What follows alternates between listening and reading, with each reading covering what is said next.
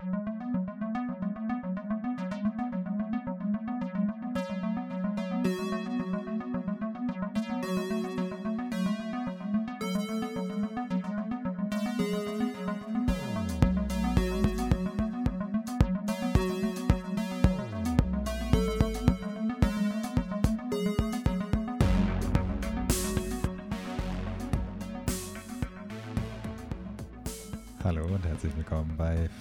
erfahren, der 23. Folge. Hallo. Hallo. Ah, da ist ja noch jemand in der Leitung. Ähm, heute, heute sprechen wir. Ihr seht immer mein Augenrollen nicht. Ja, äh, heute sprechen wir über eine ganze Menge Filme, über die heiß diskutierte regelmäßige Debatte, was passiert, wenn man Filme getrennt voneinander schaut, was für einen Effekt das auf eine Beziehung haben kann. Ähm, nein, aber wir haben unseren Favorite des Märzes, den heiß erwarteten Februarfilm, nicht Märzfilm, Ja, Invisible Man geschaut. Die richtig. Fortsetzung des Dark Universes, Fragezeichen. Ähm, wir haben außerdem noch endlich dein Greta nachgeholt. Und vielleicht haben wir noch Mein getrennt Greta. Filme voneinander geschaut, man weiß es nicht. Jetzt, wo Greta so bekannt geworden ist, dachten wir, schauen wir uns ihren Film auch mal an. Wow. Und ich darf keine Augen rollen bei schlechten Witzen von dir. ne? Das war die Regel, gell? Mhm. Ähm, genau, wir haben, ach stimmt, wir haben Wieb auch durchgeschaut. Yes. Ich weiß gar nicht, ob wir da jetzt schon prepared Gleich. sind, emotionally, um darüber zu sprechen. Ähm, ja, genau. Haben wir sonst noch einen Film geschaut? Ich glaube nicht. Ne? Nur getrennt voneinander. Ja, ja, genau. Ja. Okay, gut. Wollen wir mit, oder wie geht's dir? Hast du irgendwas zu erzählen? Entschuldigung, ich möchte Nein. nicht übergehen. Nein, okay. ähm, dann fangen wir doch mit Invisible Man an. Richtig. Mhm. Mit Elisabeth Moss Yes, that's right. und sonst niemanden. Sonst Doch, niemanden. Eldest, wie heißt der? Eldest Hodge. Hodge, ja. Bekannt aus. Woher kam der mir bekannt vor? Also ich weiß, dass Ich der. ihn aus, was Männer wollen. Ah, okay. Ja, der hat bei Hidden Figures auch mitgespielt. Ja, ja. Und ähm, noch bei irgendwas äh, diesen, dieses Jahr, weil er war bei so einem Panel, den ich geschaut dieser Panel mit Aquafina, Florence Pugh, George Mackay, was ich falsch ausgesprochen habe, übrigens in unserer 1917-Folge, Mhm. Und äh, Cynthia Erivo und Taron Edgerton, die waren bei so einem Panel, wo, wo sie irgendeinen so einen Preis verliehen gekriegt haben, so einen Rising Star, und da war auch Aldous Hodge. Ich wüsste aber nicht, was er in letzter Zeit noch gemacht hat. Aber gut. Ähm, äh, ein Thema für einen anderen Tag. Wir ähm, ja, haben The Invisible Man geschaut. Heißt das im Deutsch der, der Unsichtbare? Oder? Auf Deutsch heißt es nur der Unsichtbare. Der Unsichtbare, ja. Gender neutral. That's good. Mhm. Ähm, genau, es ist, wir haben es ja, wir haben ja schon mal an anderer Stelle darüber gesprochen, einfach eine Neuauflage, ein Reboot von den, wie nennt man das? Universal, Classic Universal Monsters. Monsters, ja. Monst- Wobei Invisible Man, glaube ich, immer so ein Zwischending ist, weil es ja nicht wirklich ein Monster-Monster Mhm. ist, sondern einfach ein verrückter was mit Mann. einem Menschen passiert, wenn er. Wir haben es leider, ich, ich habe es mir eigentlich so fest vorgenommen, aber wir haben noch es sagen, ja. nicht geschafft. Ja, du hast da jetzt aber auch nicht sehr viel äh, Effort reingesteckt. Effort reingesteckt, genau. Das ist richtig, ja. Wollten eigentlich gerne den alten Film, aber vielleicht schaffen wir das ja bis nächste Woche nachzuholen. Mhm. Aber es hat auch noch ähm, Storm Reed, war glaube ich die Tochter. Mhm. Sydney. Ja, Die kannte ich noch von When They See Us. der habe ich ja Der- nie gesehen. Ja. Ähm, genau, aber sonst recht äh, unbekannter Cast. Ich war auch, das kann man mal vorweggreifen, also wir müssen ja nichts zur Story sagen, uns, äh, Unsichtbarer Mann, Invisible Man, äh, wer das Universal Monster kennt oder mal wie ich, den verstörenden Hollow Man von 2000 oder was geschaut hat, weiß, worum es geht. Ähm, was ich nämlich nicht wusste, ich habe, ich bin mir gar nicht sicher, ob ich einen Full-Trailer gesehen habe, jemals, bevor wir ihn geschaut haben. Ich habe mal, ich, ich habe leider so eine schlechte Angewohnheit, dass ich Trailer mal anfange und wenn sie, wenn ich mir entweder denke, ich will ihn nicht schauen, weil irgendwie habe ich die Vermutung, er könnte zu viel verraten oder wenn ich dann doch irgendwie denke, na, it's wack, dann gucke ich ihn nicht fertig und ich bin nicht mehr sicher, ob ich ihn bei Invisible Man je ganz geschaut habe. Ähm, ich kann mich an, das ist ja auch immer wieder mal ein Thema an genug Trailer-Inhalte erinnern, die nicht in dem Film waren. Oder auch, sagen wir mal, Poster-Inhalte oder sowas, das ja auch vorkommt. Ähm, aber ich war, mir war nicht bewusst, ob man den Invisible Man sieht in dem Film. Also im, so wie ich dem Trailer, ich weiß nicht, ob ich den ganzen Trailer geschaut habe, in Erinnerung hatte, wurde es immer so ein bisschen vertuscht, ob er jetzt wirklich sichtbar ist im Film oder nicht und wer ihn überhaupt spielt. Und habe ich aber auch nicht nachgeschaut. Und äh, ja, da war ich mir so ein bisschen unsicher, weil ich irgendwie dachte, okay, neben ihr ist vielleicht noch ein anderer, bekannterer Schauspieler. Ich meine, Tom Hanks wird sich natürlich anbieten, weil Scientology. Tom Cruise. Was habe ich gesagt? Tom Hanks. Ups. Sorry, Tom. Ähm, ja, genau. Das, How dare you? ich dachte, darauf basiert Hello Neighbor, das aufdeckt, dass Tom Hanks eigentlich Scientologe ist. Egal. Ähm, genau. Aber dem war nicht so, kann man mal vorweg sagen. Also mir war der Schauspieler, glaube ich, kein Begriff. Möchte jetzt nichts Falsches sagen, aber genau. Aber egal. Genug Geschwafel. Wie hat der Film dir denn gefallen? Du warst ja gespannter als ich, sage ich mal. Mhm. Hat er deine Erwartung erfüllt? Also generell geht es ja, also sollen wir kurz noch was zum Inhalt sagen? Achso, ja, ja, sorry, nee, können wir ruhig noch sagen. Ähm, es basiert auf diesem Property, der Invisible Man von Universal. Mhm.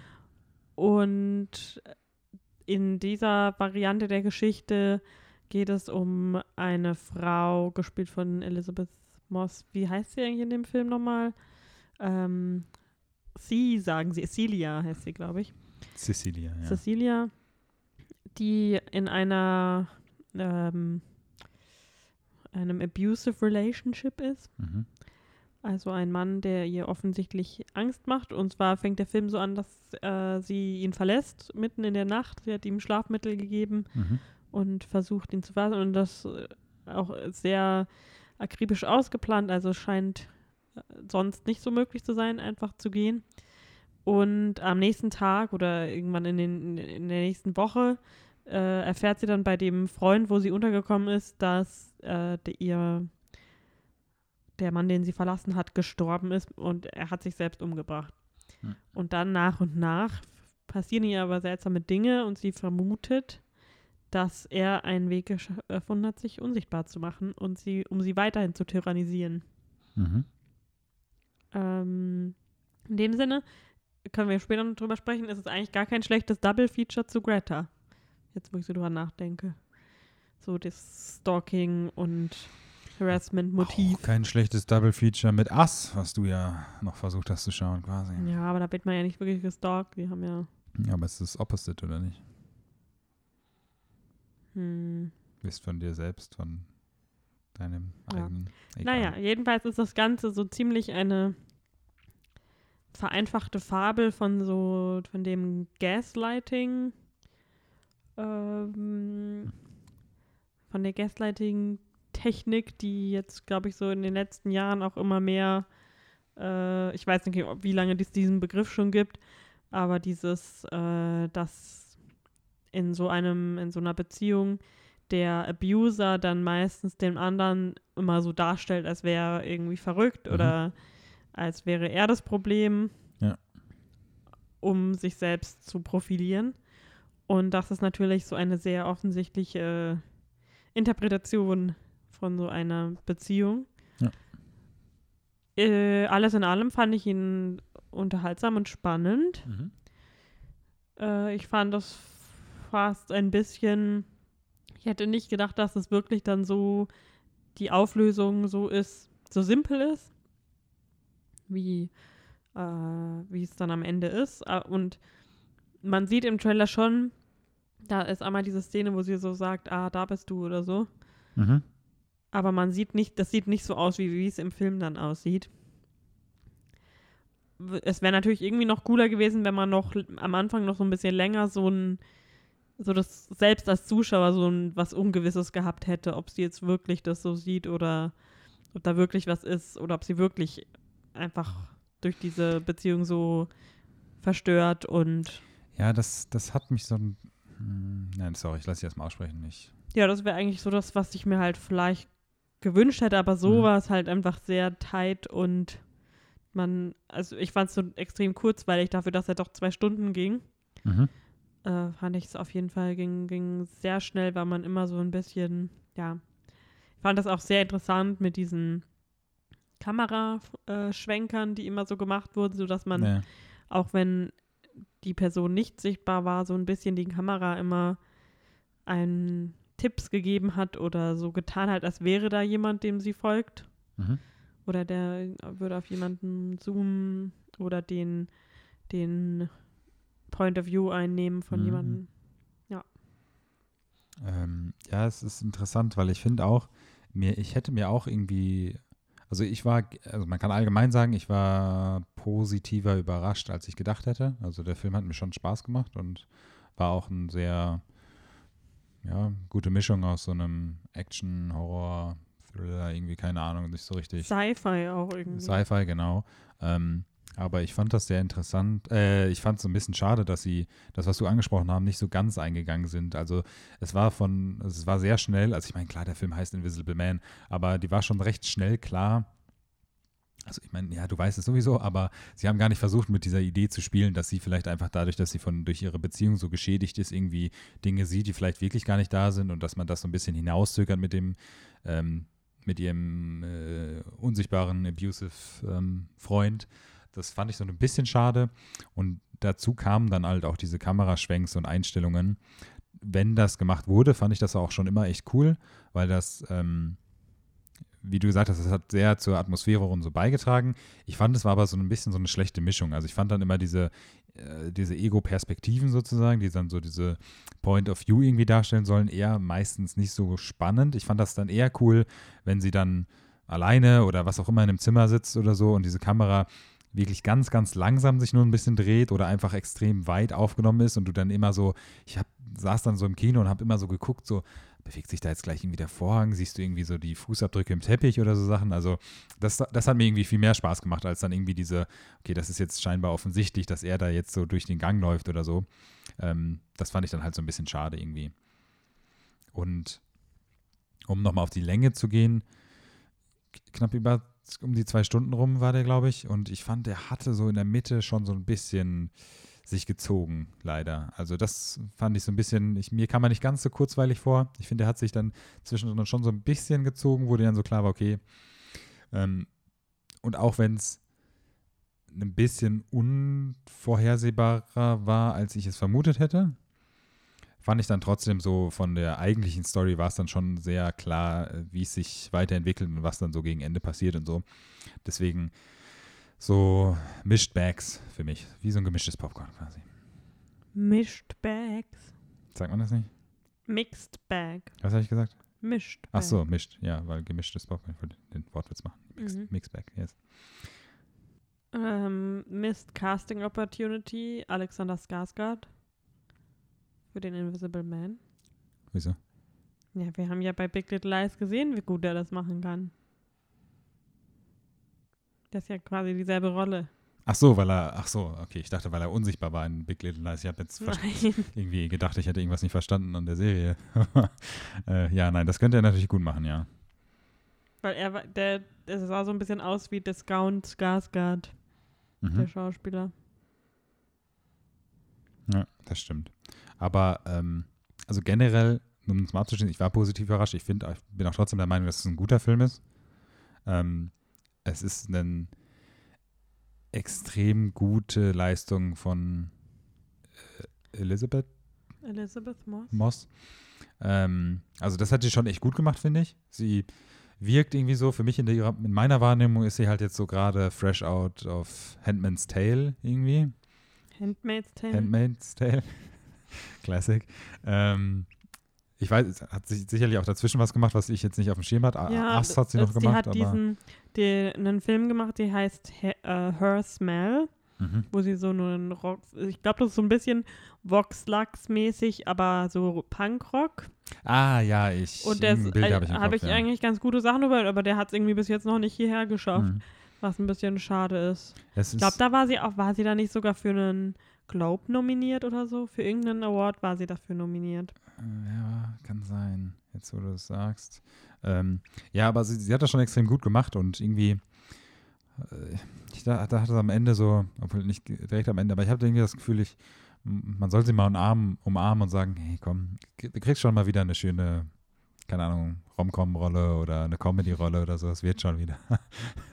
also irgendwie so in meiner Wahrnehmung, dadurch, dass ich jetzt halt nur im Kopf hatte, Ass und, und Handmaids Tale, Mhm. ähm, weiß nicht. Ja, ich finde, Aber es ist ja auch gut, wenn das so ihr Ding ist und so. Ich kann mir jetzt auch nicht als Comedy-Actor vorstellen. ich habe ja so meine Probleme mit äh, Schauspielern, die so öffentlich, wo man weiß, dass sie Scientologen sind. Also ich habe auch meine Probleme, wenn ich, wenn sie das geheim machen, aber das weiß ich ja dann nicht. Äh, aber ich finde sie ganz, ich bin ja immer ein großer Fan von so Schauspielerinnen, die nicht so, ähm, nicht so stereotyp Mhm. hot Ja, ja, ja, und äh, immer perfekt aussehen. Und wenn sie nicht perfekt aussehen, offensichtlich aussehen wie eine schöne Person, die hässlich gemacht wurde, so, Hm. sondern dass sie so einen normalen Look hat, die ist auch nicht spindeldürr. Also natürlich ist sie nicht dick, aber halt verstehe. einfach so, meinst, sie sieht sehr normal aus und dass man sich irgendwie darin so und ja, ein großer Teil von solchen Rollen ist dann natürlich auch immer, dass man äh, dass man merkt, dass äh, ja, dass in so einer Beziehung man halt irgendwie äh, man merkt, dass an dem, wie sie das spielt, dass sie eine Person war, für die sich dieser Mann entschieden hat, auch weil er so ein bisschen gemerkt hat, dass er sie so ein bisschen äh, unterbuttern kann. ja. Ja.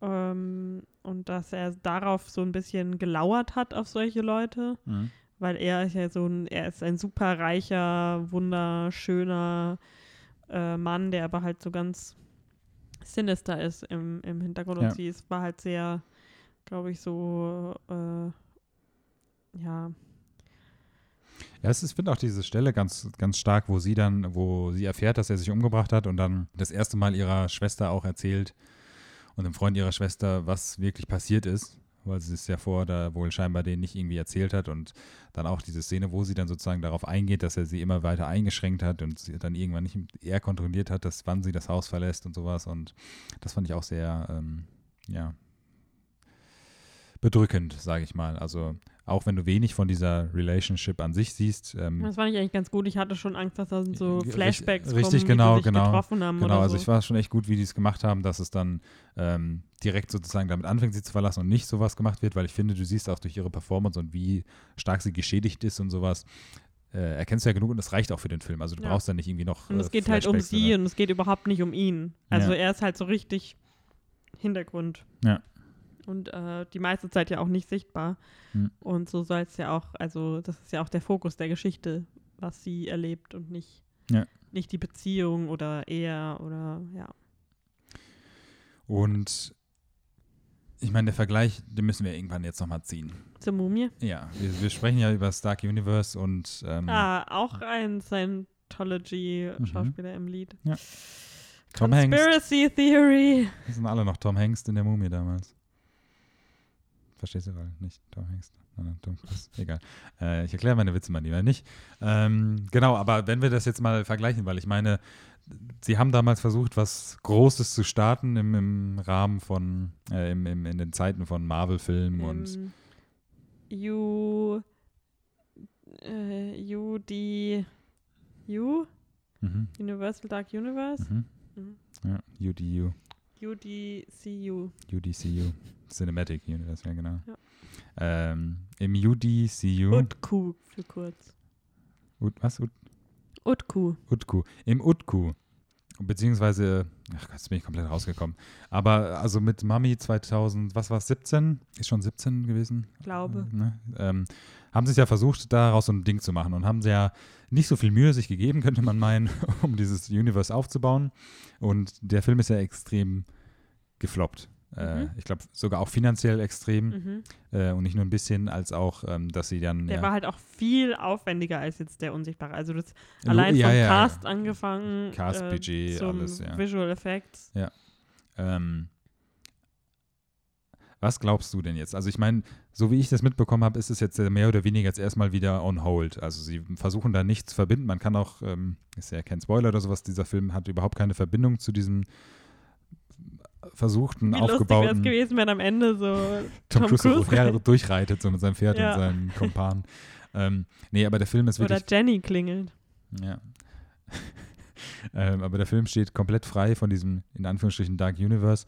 Wie schätzt du das ein? Glaubst du, wenn dieser Film, ich weiß jetzt nicht, wie er gestartet ist, vor allen Dingen in Amerika, wo er sicherlich deutlich größer startet als hier, aber wenn dieser Film erfolgreich wird, wie schätzt du die Chancen ein, dass es wieder on track geht, einen Versuch zu machen und einen dritten Film zu machen über, keine Ahnung, was mal im Gespräch war, Frankenstein oder so? Naja, ich fände es halt cool, wenn sie weitermachen, wie jetzt mit der Unsichtbare. Mhm. Weil ich glaube, erstmal finanziell wird sich mehr lohnen. Logisch, ja. Und es kommen bessere Filme bei rum, weil der äh, Regisseur von dem Film, Lee Warnell, Mhm. ist ja jetzt auch nicht irgendjemand, sondern ein Horror-Urgestein fast schon, der damals mit Saw, mit James Wan zusammen angefangen hat. Und das ja schon zeigt, dass er, was Horror angeht, so ein bisschen so eine Pionier, ähm, Pioniersrolle hat. Mhm. Danach kamen Sachen, da war was Gutes dabei, da war was nicht so Gutes dabei. Kommen ja später noch auf Upgrade zu Mhm. sprechen.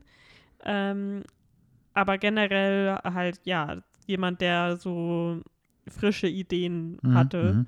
und so auch seinen Anfang hatte. Und ich habe gar nicht mehr im Kopf, wer die Mumie überhaupt gemacht hat, um ehrlich zu sein. Äh, weiß ich jetzt auch nicht mehr. Das ist ja das, was im Moment auch in ist. Ähm, zumindest vor allem im, im Horrorgenre ist ja, Horror ist ja meistens steht für Low Budget. Mhm. Und äh, diese High-Concept-Geschichten sind halt, äh, dafür ist Horror ja super prädestiniert. Ja. Und diese, die Monster in ihrer, in ihrem Ursprung ha, sind die Monster ja schon so, einen, so eine Verkörperung von menschlichen Ängsten. Also Ja. Von äh, der Mumie angefangen, die ja so im Prinzip so eine Art Zombie-Rolle immer ist. Oder Frankenstein, so diese Frage nach der Erschaffung von Leben, Ja. das äh, Monster vom Amazonas, so der, der Struggle mit Natur, Klimawandel, Hm. wie viel dürfen wir eingreifen und sowas. Hm. Und jetzt halt äh, der Unsichtbare, wie sie das, das ist schon fast das, wo ich am schwierigsten jetzt mir vor, vornherein irgendwie sagen könnte, okay, das kann man, das steht für das und das, aber so diese Monster an sich haben ja so eher schon einen sehr, ja, Highbrow Horroransatz einfach und stehen für was so richtig ur. Deswegen gibt es die ja auch schon so lange. Mhm. Die gibt es ja nicht erst seit, also es gibt ja jetzt oft viel diesen ähm, soziopolitischen Horror, würde ich mal sagen. Ja. Aber die sind ja wirklich so Kernängste. Mhm. Und deswegen finde ich das halt total geeignet dafür, da, daraus so einen neuen Konzept-Horror zu machen. Also da, damit kann man ja, natürlich sind jetzt sowas wie Vampire schon extrem ausgelutscht, Mhm. aber da kam ja auch in den letzten Jahren immer wieder ganz eigene und gute Ansätze, also wie äh, Let the Right One In oder äh, Girl Walks Home Alone at Night. Mhm. Und das ist auch lange nicht ausgeschöpft, glaube ich, was man mit sowas machen kann. Und ja. Ja, gut, Netflix hat ja erst letzten Monat versucht, da Geld draufzusetzen. Oder das ist schon Ja. voll länger, aber Dracula Aber ist es, genau, es wäre halt natürlich äh, interessant zu sehen, wenn dieser nicht. äh, Ich finde fast schon ein, ein passenderer Ansatz von so einer Modernisierung wäre wahrscheinlich Fright Night, weil Mhm. das ja auch so der. Ja, ja. ich, ich finde es auch, ähm, weil ich habe deswegen gefragt, weil ich auch denke, dass es eigentlich gut ist, dass zuerst Mummy kam und der so gefloppt ist. Weil ähm, ich finde jetzt dadurch, dass ähm, sie quasi auch gar nicht versucht haben, dieses Universe weiter aufzubauen, ähm, es einfach viel mehr Chancen gibt. Also diesen Lee Wanell, Mhm. Wanell oder wie er heißt, der ja auch schon, wie du gemeint hast, den ersten Saw geschrieben hat und viele, viele Sachen halt einfach damals auch schon, ähm, also viel im Hintergrund gearbeitet hat bei sowas und jetzt halt auch durch den, äh, über den wir dann auch noch sprechen, über den Upgrade-Film auch schon seinen, also nicht seinen ersten Regiefilm, aber einer seiner ersten etwas größeren sozusagen Regiearbeiten. Und das merkst du dem Film auch voll an, dass er irgendwie auch seine Freiheiten bekommen hat. Also es ist nicht so, wie ich jetzt irgendwie ich hatte nämlich erwartet, dass er, also mir war schon klar, dass er jetzt nicht auf dieses Dark Universe eingehen wird, aber ich hatte schon irgendwie die, ähm, erwartet, dass der Film einfach viel zu sehr so nach Studio sozusagen, mh, ja, directed wird, sage ich mal. Und einfach, der Film hat auch interessante Ansätze zu dieser Story. Also es ist halt nicht dieses klassische einfach, ich finde es auch gut, dass er sich diese Freiheit nimmt und ich würde mir auch wünschen, dass wenn wir jetzt dieses Dark Universe, was hoffentlich niemals ein Dark Universe wird, aber mal weiterdenken und der nächste Horrorfilm beziehungsweise das nächste Universal Monster halt auch umgesetzt wird mit einem interessanten Director oder also ne, es kann ja auch mal irgendwie, ich meine, wir können auch nachher nochmal über ähm, Candyman sprechen und sowas, wie da die Erwartungen sind und ich meine, sieht ja auch schon ganz nice aus, also es gibt ja auch Female Directors, die da im Moment sehr in dem Genre aufblühen. Ähm, oder stell dir mal vor, so einen Film von Ari Aster oder sowas. Ja, das wollte ich nämlich auch gerade sagen. Stell dir mal vor, so einen Universal-Monsterfilm äh, von Ari Aster oder von Jennifer Kent, die Ja. Babadook gemacht Ja hat. gut, ich meine, Nos Nosferatu. Ferratu. Von, Ähm, ich weiß immer noch nicht, ob er Robert oder Dave ich, Ich Robert glaub, Eggers, Robert ne? meine ich, ja. Ähm, der ist ja auch immer noch äh, so ganz greenlit ist der, glaube ich, auch noch nicht, aber ich finde, das, das wird, hoffentlich stößt das halt mal so eine Welle wieder aus. Weil Mhm. ich, worauf ich nämlich auch richtig Lust hätte, um mal, mal kurz meinen Punkt noch fertig zu machen, ist nämlich auch, dass das mal, dass hoffentlich jetzt mal in der nächsten Zeit, also was heißt in der nächsten Zeit, in den nächsten Jahren halt irgendwann mal eine neue Universal Monster erscheint, wo du nicht weißt, dass es ein Universal Monster ist. Weil ich glaube, so ein Film wie der hier, also ich meine, das wird niemals passieren, einfach weil Geld, aber und sie würden viel zu viel Geld verspielen, was sie nicht einspielen könnten dadurch, wenn sie es nicht sagen, aber wie cool solche Filme auch einfach wirken würden, wenn die jetzt nicht bewusst wäre, dass es dieses Universal, dieses Universal Monster ist. Und jetzt ein Beispiel auf den Unsichtbaren, das, was wir jetzt auch ja beide so ein bisschen in Anführungsstrichen kritisiert haben, dass nicht damit gespielt wird, dass sie sich jetzt denkt, ah, habe ich das, also b- bilde ich mir das ein oder ist da wirklich was und sowas. Und ich glaube, ich glaube, von der Prämisse kannst du das halt auch auf viele andere Universal Monster übertragen, diese etwas, diese Ungewissheit und sowas. Wenn wir allein, ich meine, den mögen wir auch beide sehr an Ten Cloverfield Lane oder sowas, der ja gut im Titel im Prinzip alles verrät, aber der ja auch ähm, einfach eine ganz andere Frage an Monstern sozusagen in den Raum stellt. Und ich glaube, dafür bietet sich dieses Universal Monster ähm, Thema halt auch einfach extrem gut an. Dadurch, dass ähm, auch viel einfach so in der Vergangenheit liegt, dass viele das gar nicht so auf dem Schirm haben. Also ich meine, klar, Frankenstein, das sind halt alles so Begriffe, aber filmisch gesehen haben das wenig auf dem Schirm, denke ich. Ja. Ja, es ist auch, also Universal scheint ja weiterhin große Pläne zu haben, weil ich weiß nicht, Mhm. ob du das gehört hast, dass sie dieses Universal Monster Land in ihrem Park aufbauen, Ja, ja. was super cool klingt. Und sie hatten auch, glaube ich, schon in ihren letzten Universal Horror Nights immer mal wieder einen Maze mit den klassischen Monstern. Also ich glaube schon, dass die da noch Pläne für haben. Ja, Aber, auf und es jeden darf Fall, auch ja. meinetwegen Dark Universe heißen, aber ich glaube halt, Ja, dass es ich, natürlich ein Fehler ist, damit zu denken, dass diese Superhelden-Comic-Universum-Variante hier klappen würde. ja mir, mir geht es jetzt auch nicht darum, dass es nicht Dark Universe heißt, das ist schon okay. Das ist DC, die, die was haben wir gesagt? Egal. Ähm, das, das darf es schon ruhig sein. Ich habe nur halt Angst, dass wirklich halt dann versucht wird, dadurch, dass ja schon recht große Namen immer gecastet werden, was vielleicht auch eine Möglichkeit ist, mal im, im nächsten Film oder sowas, vielleicht auch mal auf nicht so. Also ich meine, auch in diesem Film sind jetzt nicht viele große Schauspieler dabei, ne? aber jetzt im Vergleich zu The Mummy oder so, ich, ich habe halt einfach Angst, dass es dann zu viel in dieses Marvel-Ding wird. Also dass es wirklich versucht, so ein Epos draus zu machen und dann landen wir halt am Ende bei die Liga der außergewöhnlichen Gentlemen oder wie der hieß. Hast du den jemals gesehen? Nee. Boah, den müssen wir mal gucken. Der ist echt. Den habe ich ungelogen, ich glaube, sechsmal gesehen oder so in meinem Leben. Also er hört sich jetzt nicht viel an, aber wer den Film einmal geschaut hat, weiß, dass es viel ist. Ähm, den haben wir sehr oft geschaut damals. Ähm, ich und mein Ich. ähm, aber ja, also der Film hat mir Hoffnung gegeben, sagen wir es mal so.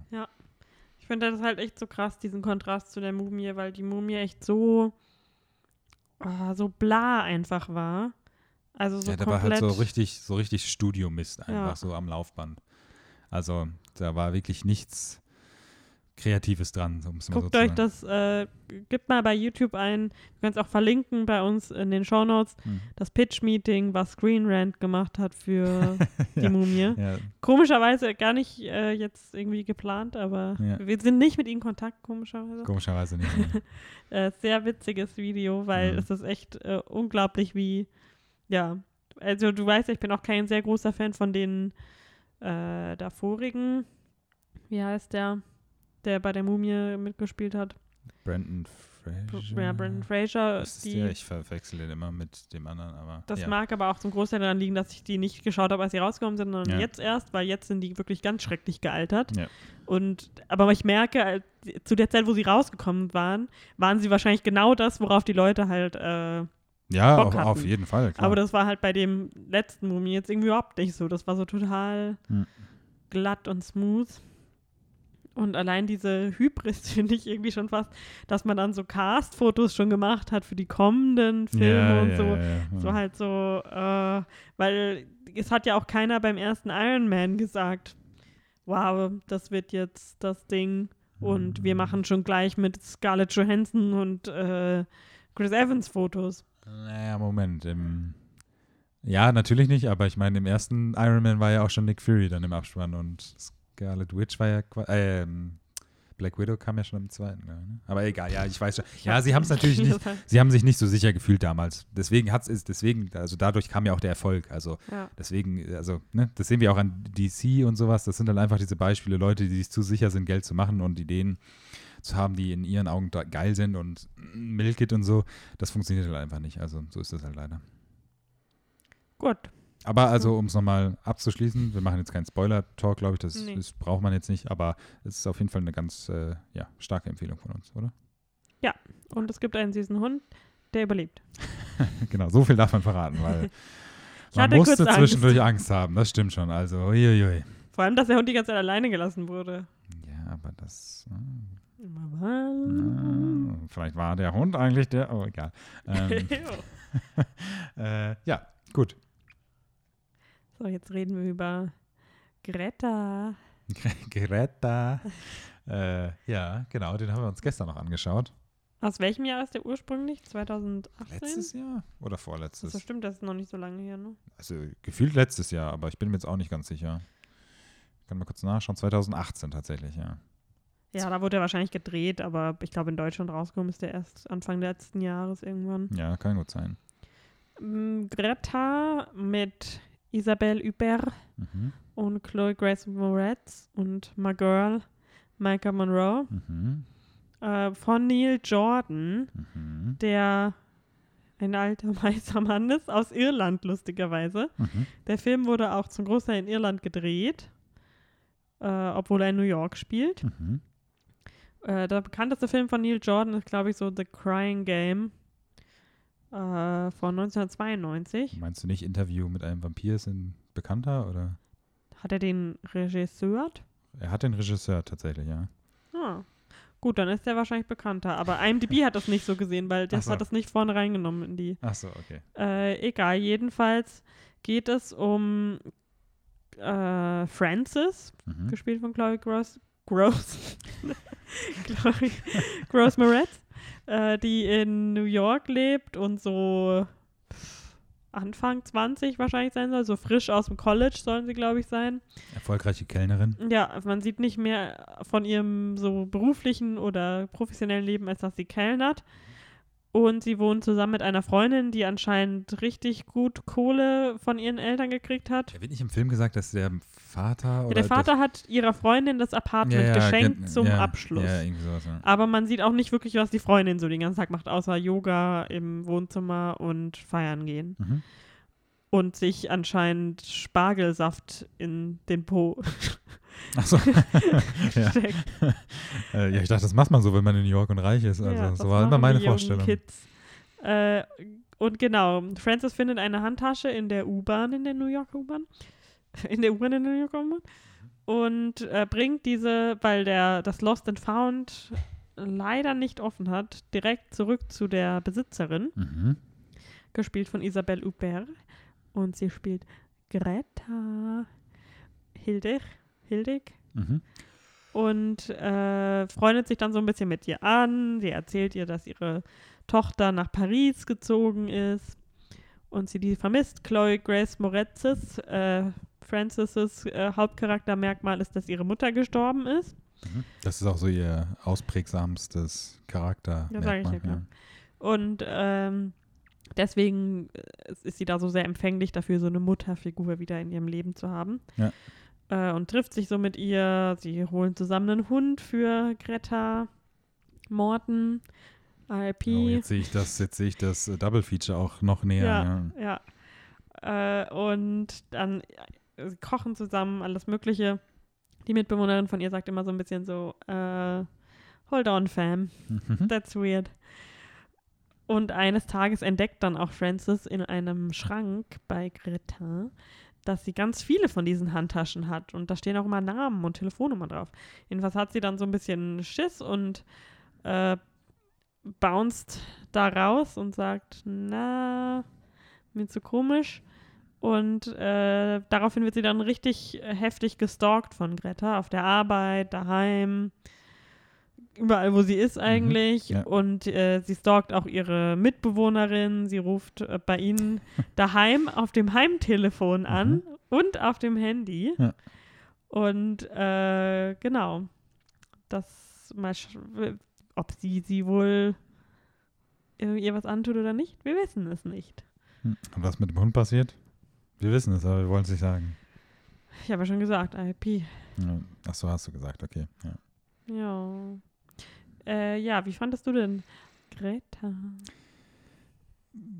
Ja, ich habe nichts von dem Film gewusst. Ich kannte diese Poster oder das eine Poster, was ich im Kopf hatte, das kannte ich. Ich weiß noch, dass du den damals unbedingt schauen wolltest und wir irgendwie damals nicht dazu gekommen sind. Ich weiß nicht, wann der rauskam oder so. Nie einen Trailer gesehen, nie gewusst, worum es geht. Ich wusste, dass Glory, wie hast du es genannt? Pu nee, Gross. Gross, Glory Gross mitspielt. Chloe Ew, Moritz. Aber ja, irgendwie keine Ahnung, sonst wusste ich überhaupt nichts über den Film. Und ich fand es tatsächlich am Anfang ein bisschen interessant. Also es war so eine Art von Film, die sich, ich habe mir nie, ich bin mir nie sicher gewesen, ob er sich wirklich komplett ernst genommen hat, der Film, ob er so ein bisschen augenzwickernd da dran gegangen ist. Ähm, so ganz nachvollziehen konnte ich das nicht, aber es war halt nicht so die perfekte Mischung aus sich nicht ernst nehmen und cheesy sein und einfach nicht so einen guten Horror, sage ich mal. Also, Was heißt Horror? Wie nennt man das denn? Also ich, Thriller? ja, ja, vielleicht eher das. Also es ist nur richtig Horror. Psychothriller, also ja, schon. genau. Also es ist irgendwie nicht so diese richtige Mischung einfach gewesen. Und in Verbindung mit der Story, die meiner Meinung nach sehr, sehr, sehr große schlechte Punkte hat, leider. Also das Drehbuch ist echt nicht genial. Hat es das Ganze dann doch zu einem ne Film abgerundet. Es gab trotzdem Teile vom Film, die mir dann doch irgendwie gefallen haben, aber es sind dann doch leider auch, also ich finde, die interessantere Hälfte ist halt auch auf jeden Fall die erste Hälfte. Es gibt für mich so einen ganz klaren Punkt, wo der Film sich wendet, also wo er sich auch wendet ähm, und wo er sich halt auch wirklich zum extrem Schlechten wendet. Ähm, und ja, das Ende ist nochmal so ein, so ein kleiner Ausschlag nach oben, aber auch wirklich nur minimal.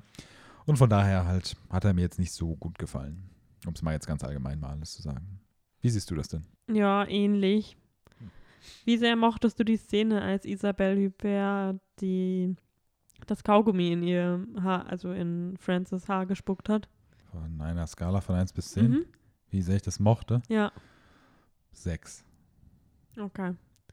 Auf Letterboxd waren sehr viele Leute, die gesagt haben, wenn man von ihr eine Kaugummi in die Haare gespuckt kriegt, dann soll man sich quasi bedanken.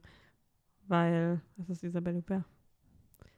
Jedenfalls, Achso, äh, okay, verstehe, ja. Mhm. sie ist ja schon sehr. Äh, und das, also ich, ich finde es ganz interessant, so dieses, dass Frauen Frauen trauen halt eher, Mhm. äh, weil wäre das jetzt ein alter Mann gewesen, wäre das vielleicht was anderes. Das finde ich schon so, weil die Frau, die, es wird auch sehr viel so mit Kostümen gemacht, finde ich. Ja, Manchmal ein bisschen arg auffällig, sodass die Mitbewohnerin ist wirklich immer dermaßen offensichtlich Designer und whatever Ja, ja. gestylt. Ähm, und Frances sieht immer so ein bisschen aus wie so ja, so ein Waisenkind oder so. Ja. Ist ja so halbweise quasi. Naja, ich weiß nicht. Ähm, jedenfalls, Greta hat immer wirklich, die ist so richtig so stylisch. Sie hat ja auch so einen französischen ähm. Akzent. Der offensichtlich, also wir, erfahren wir dann irgendwann, ist der echt oder ist der nicht? Man weiß es nicht. das Aber erfahren sie wir, das wird so gesagt im Film. ja, sorry. Äh, aber sie, sie ist immer so richtig top gestylt und halt so, ähm, ja, so put together so. Mhm. Und das fand ich schon äh, ganz cool gemacht. Und halt, ich schaue mir einfach immer gerne gute Kostüme an, sagen wir es mal so. Also ich, ich weiß auch nicht. Ich hätte mir gewünscht, dass er mehr in die Campy-Richtung so ein bisschen geht, aber ich glaube, dafür war es einfach der falsche Regisseur. Ich finde auch leider, dass die Leistung von, wie heißt die Isabelle Hubert. Hubert? Merkt man, dass Lennart in der Schule Französisch hatte und ich nicht? Mehrere Jahre lang, ja. ähm, ich finde, dass das irgendwie so ein bisschen, ich fand es ein bisschen schade, weil als ich den Film geschaut habe, dachte ich mir so, das ist, also ich könnte jetzt falsch liegen, aber ich bin mir ziemlich sicher, dass es doch auch die ist, die diesen Rape and Revenge gemacht hat. Ähm, L. ja, L. L? L, Mhm. Ellie, L. L. ist das nicht ein französisches Wort? Ja. L? Ja, sie heißt das, Ja. ne? L. Ich ja, glaub- der Film heißt Nein, ich überlege gerade, ob L sie heißt. Jesus. Ja, ich glaube schon. Mein, es kommt mein Flashback zurück aus Französischunterricht. Sorry. Das ist ein kleines Traumata. Ähm, und äh, der Film wurde ja extrem gelobt und da, ich habe ihn nie gesehen, aber der muss ja auch extrem gut gespielt. Also behaupte ich jetzt einfach mal, weil sie auch sehr viele Nominierungen bekommen hat.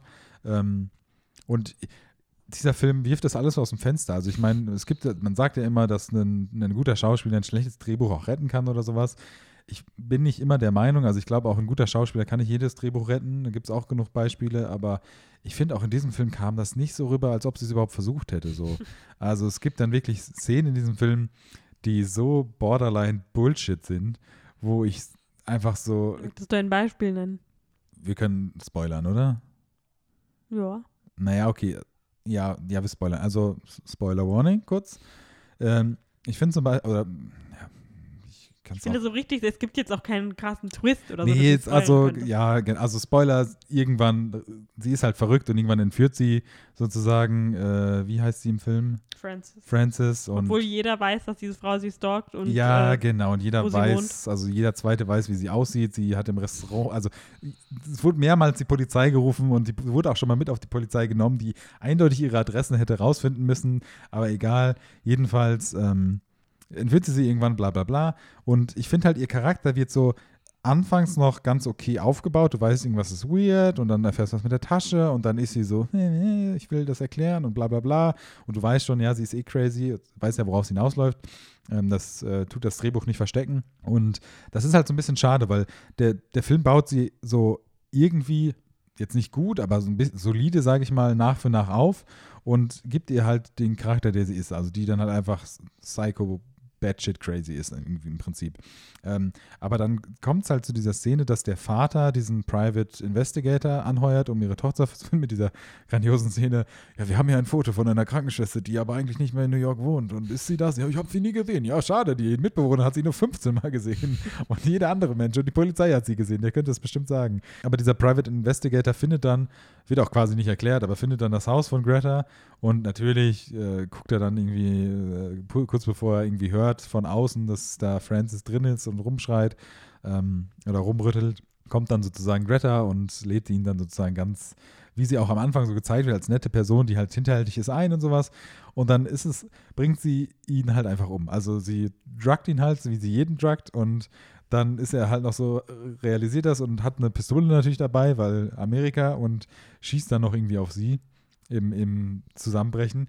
Und einfach diese Szene, wie sie dann so da hihi, so ausweicht und so da so tanzt und so. Und dann, als er dann bewusst ist, die Waffe nimmt und den einfach erschießt und dann weiter tanzt, das passt so überhaupt nicht zu diesem Charakter. Ja, habe ich auch gedacht. Und das ist auch so schlecht gewesen. Also das war noch nicht mal irgendwie so, wow, she is really crazy. Das war halt einfach so, ja, wow, okay, der Paycheck war wohl nötig irgendwie. Also jetzt, also es ist jetzt, ja, nein, das ist ein bisschen, Leonard coming for Isabelle Huppert.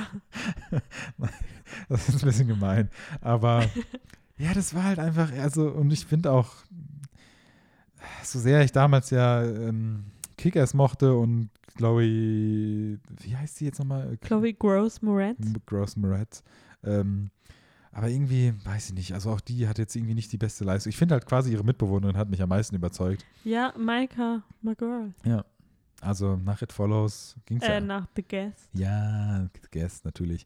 Ähm, aber irgendwie, keine Ahnung, also pff, ja, irgendwie, also alles so meh gewesen, eher. Hm. Und halt auch nicht auf die gute Art, meh, irgendwie. Also es hat schon fast genervt, ihn dann fertig zu schauen, mehr oder weniger. I agree. Ja. Und, also, sorry, worauf ich, ja, wir sind ja eh jetzt gerade im Spoiler-Teil und ein bisschen im Rant und ich weiß auch, ich, ich müssen jetzt nicht darüber sprechen, dass ein, ein Film auch schlechte Storypoints haben muss, um den Film voranzubringen. Aber wie dumm bitte dieser, weil ich ja vorhin gesagt habe, es gibt diesen Wendepunkt im Film, wo alles schlecht wird. Und es ist ja so, dass sie quasi wirklich komplett batshit crazy ist und von der Polizei abgeführt wird und sowas.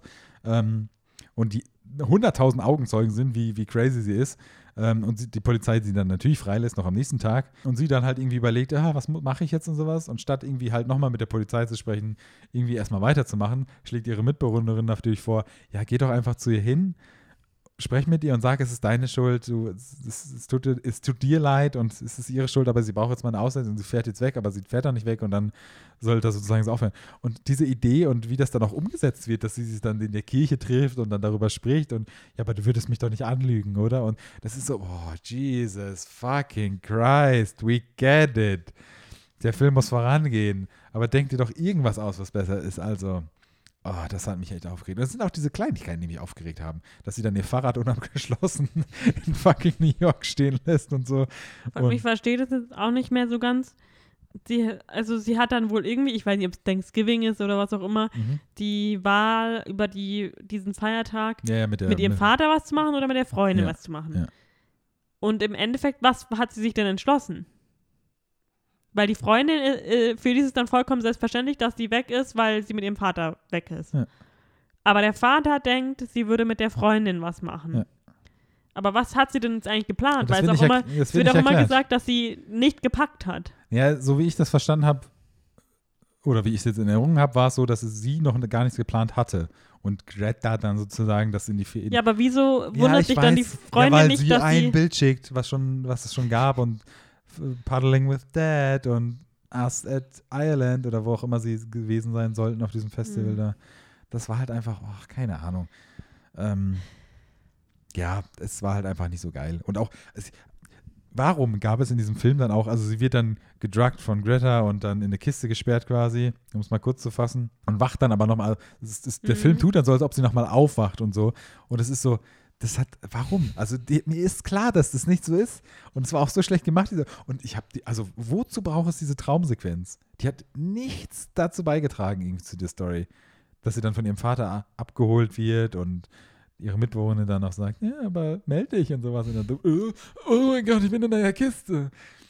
Und irgendwie dann auch, auch ihr Charakter ist halt so, der ist, der schwankt auch zwischen diesem, äh, was auch natürlich okay und zu dem Film passt, zu diesem komplett geschockt sein und irgendwie Angst haben vor dieser Frau, zu dem komplett aggressiv zu dieser Frau sein und so.